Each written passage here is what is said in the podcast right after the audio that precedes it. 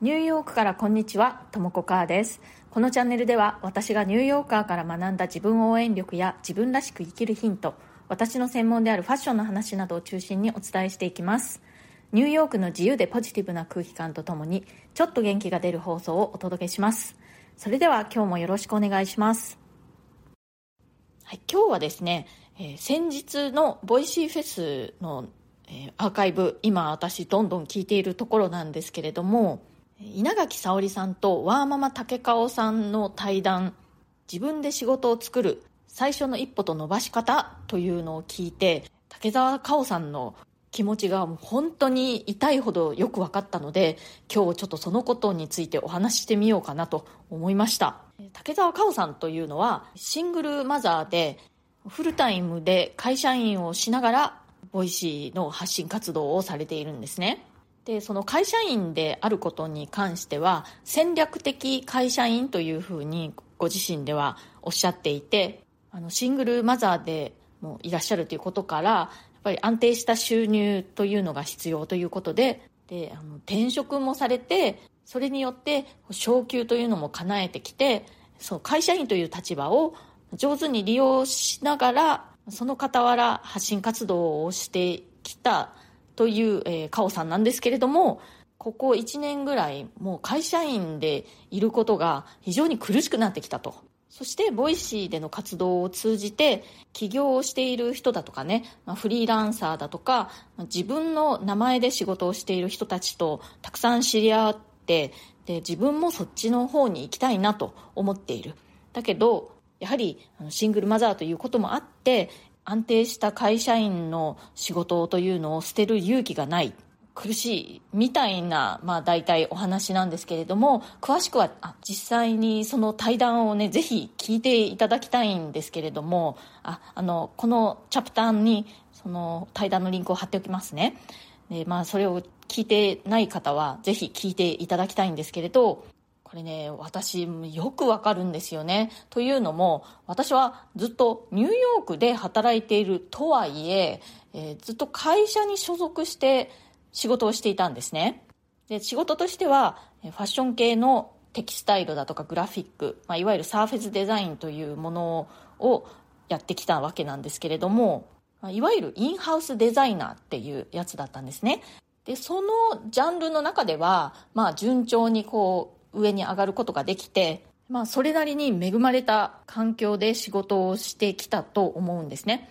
なんですけれども、やっぱりね、会社員であることがすごく苦しいと感じた時が何度か過去にあったんですね。まあ、いつもいつも苦しかったわけではなくて、私はやっぱりデザイナーになりたいと思ってなったわけだし、これでお金がもらえるなんて、なんかラッキーだなって思った時もたくさんあります。だけど、やっぱり心を殺して仕事をしなくてはいけない時というのも何度もあって、でまあ、会社をね、もう辞めたいと思ったことは過去に何回もあるんですけれども、やっぱりね、辞める決断ができなかったんですね。で、それは、まあ、本当に一重に安定した収入を確保したいという気持ちのためだったんですね。でね、実は私、あの、起業したことも過去にはあって、でもその時も副業という形で起業してるんですね。それはニューヨークに来てからなんですけれども、フルタイムでデザインの仕事をしつつ、自分の会社も立ち上げて、自分のブランドを持っていたということが過去にあるんですけれども、その両立がすごく大変になってきた時に、どちらを捨てたかというと、その自分のブランドの方を捨てたんですね。まあ自分の会社の方はね、まあ、割と順調に行ってたんですけれどもでもやっぱり会社の仕事の方が安定はしてるわけですよね。でまあその会社勤めと自分の会社っていうのの二足のわらじが回らなくなってきた時に会社勤めを捨てる勇気というのはがありませんでした。まあ、アメリカに来た当初というのはビザで働いていたのでそう会社を勝手に辞めるということはできなかったわけですよね、まあ、そういうこともありますけれどもグリーンカードが取れた後でもそしてなんなら結婚した後でもやっぱり会社員の立場を手放すという勇気はありませんでした。というのも私ね自分の人生の最大の目標として経済的自立というのがあったんですよね。これはもう本当にもう子供の頃から思っていたことで自分の力で稼いで何でも買えるようになって安心したいっていう気持ちがものすごく強くありました。でそれと同時にねあのお金を稼ぎたいのは稼ぎたいんだけれども自分のやりたくない仕事はやりたくないみたいなわがままな面もあって自分の好きなことをやりつつお金も稼ぎたいみたいな気持ちだったんですねで、まあ、その結果ニューヨークでデザイナーとして働くというところに着地したという感じなんですけれどもとにかくねあの経済的自立ができない状態になることをもう極端に恐れていた人生という感じなんですね。まあ、私はこれをね食いっぱぐれ恐怖と呼んでいるんですけれどもなんかもうこの食いっぱぐれ恐怖が強くて会社勤めが本当に苦しかった時も会社を辞めるということはできませんでした。なのでね今回のカオさんのお話を聞いていてねもうすごく気持ちがよく分かったんですよね。で私もね周りに会社勤めじゃない友人の方が多いぐらいなんですね。自分でビジネスをしていたり、まあ、フリーランスだったりする友人の方がむしろ多い感じなんですけれどもそういう人たちが、まあ、平日の昼間にみんなで集ったりしているのを横目に見ながらみんな自由でいいなと思いつつ私はもう月金でバリバリ働くみたいな感じでやってきたんですね。でそしてね実は今私はもう会社勤めではないんですね。それはなぜかというとリストラの対象になってしまったということで自分の意思で、えー結局最後まで決断できなかったわけですけれどもなんか神様が決めてくれたみたいな感じで会社勤めが終了したわけなんですけれどで今私は同じようなポジションにまた戻ろうっていうふうな活動はしていないんですね。いわゆるこうあの再就職活動というのかそういうことはしていなくてでこの先どういうふうに仕事をしていくかというのを現在模索中という感じなんですね。でまあ前と同じようなファッション業界のインハウスプリントデザイナーに戻ろうという気は全くないんですけれどもこれは会社勤めを一切拒否しているというわけではなくて例えば違う業界だとか違うタイプのプロダクトのデザインとか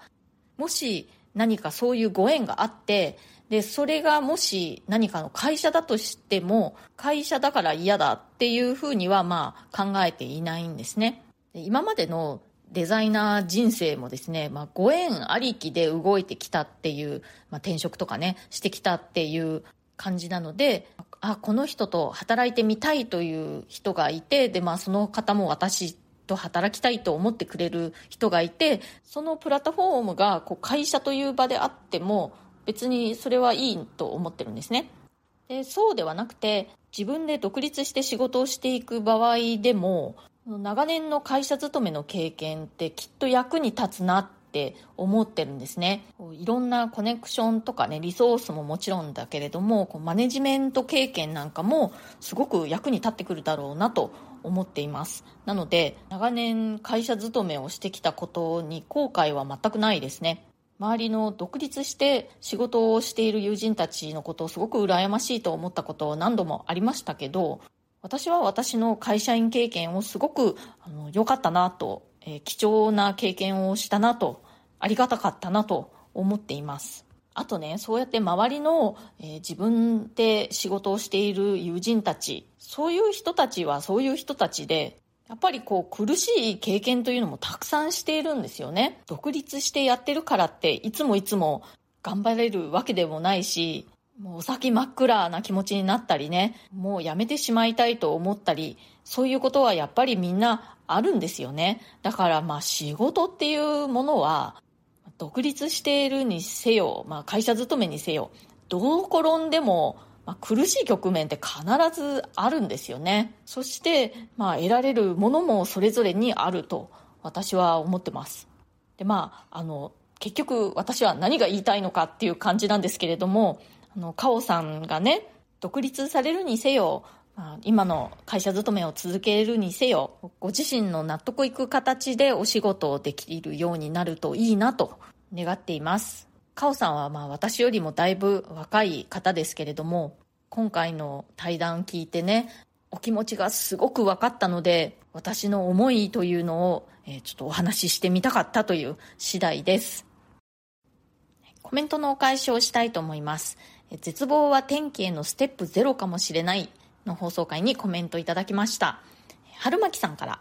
ともこさんこんにちは。今回のテーマも今の自分に響いたのでともこさんの天気のお話とも重ねながらうんうんと拝聴させていただきました。振り返ってみてもお話にもありましたが家族の変化は避けられない天気過去運命だったなと感じます。20年以上前ですが私も結婚して間もなく父に癌が見つかり大手術をすることになり、おかげさまで今は元気ですが、当時自営業でしたので、母と交互に病院に行ったり、実家を切り盛りするのに精一杯で必死でした。自分の仕事の変化や、子育てのタイミング等もまさに転機ですね。ということで、春巻さん、ありがとうございます。春巻さんあの20年以上前だっていうことですけれども大変なご経験をされたんですねそうやってこう自分自身に何か直接起こったことではなくて家族に起こったことによる転機っていうのも確かにありますよね。私もね夫が病気をしていた時期というのがあって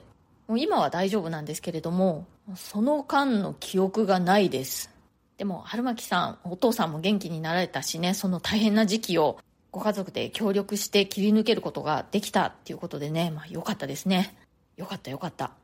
それからアンナさんからもコメントいただきました。コメント返しありがとうございます。めちゃくちゃ嬉しいです。毎日ともこさんの放送、過去放送も聞いてます。落ち込んでいる時にも気持ちを軽くしてもらっています。今日の放送もとっても勇気出ました。ということで、アンナさんありがとうございます。いや私の方こそこうやってね、コメントを送っていただいて、本当にあの励まされます。私もね、結構落ち込みやすいんですよ。まあ、落ち込みやすく立ち直りやすいって言ってるんですけれども、まあ、自分に掛け声かける時にそれをこう皆さんにもねここでシェアして一緒にこう頑張れたら心強いなみたいな気持ちもあるんですよね。なんかこうね頑張ろうって言い合える仲間がいるのってすごくいいじゃないですか。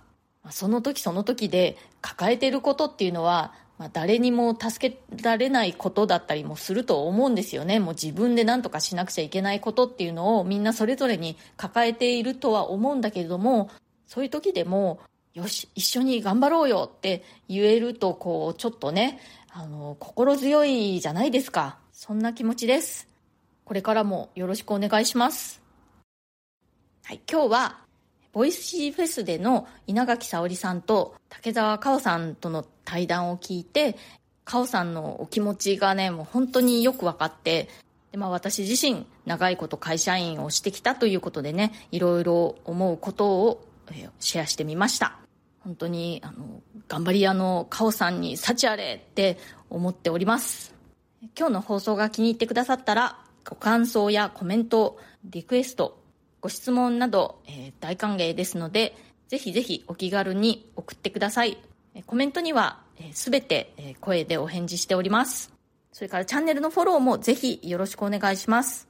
それからプレミアム放送も配信中です。週に2回以上、通常放送よりももっと近い距離感で、私の入浴生活の具体的な話やプライベートな事柄などについてお話ししております。プレミアム放送では、週末に最近はね、ずっと生放送というのもやってまして、私の近況報告とか、ニューヨークは今こんな感じだよとか、あとはコメントにお返しをしたり、その場でいただいたお便りにお返事したりとか、そういうことをしております。このチャプターにプレミアム放送一覧のリンクを貼っておきますので、ご興味ある方ぜひチェックしてみてください。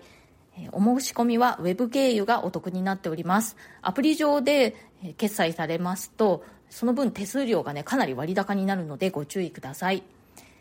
今日も最後まで聞いてくださってありがとうございました。それではまた次回、ともこかーでした。